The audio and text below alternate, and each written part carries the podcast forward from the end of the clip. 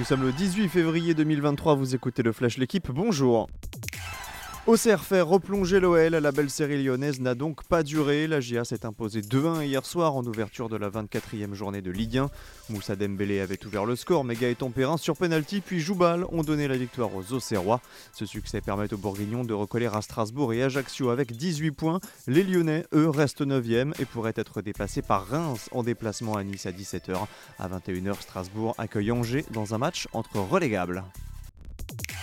Neymar dans la tourmente. La star brésilienne du PSG a été tensée cette semaine après la défaite contre le Bayern en Ligue des Champions. En cause, l'hygiène de vie de l'ancien joueur du Barça.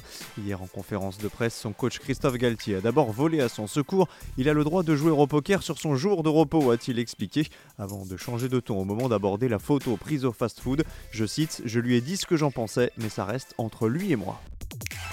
Après la descente, Marco Odermatt empoche le titre mondial du géant. Le Suisse a triomphé hier à Courchevel devant son compatriote Loïc Meillard et l'Autrichien Marco Schwartz.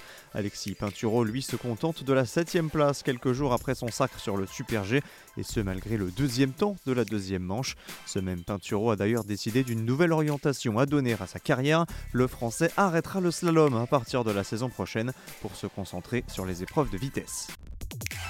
Quand l'ogre Tadej Pogacar ne gagne pas, c'est pour mieux faire briller ses coéquipiers. Hier, le Slovène n'a pas réussi la passe de 3 sur la route à Del Sol, mais la victoire est revenue à Tim Wellens, le Belge, lui aussi pensionnaire du team UAE Emirates. Malgré tout, Pogacar reste confortable leader du classement général, avec 48 secondes de marge sur Santiago Buitrago, son dauphin, à deux étapes du terme de l'épreuve.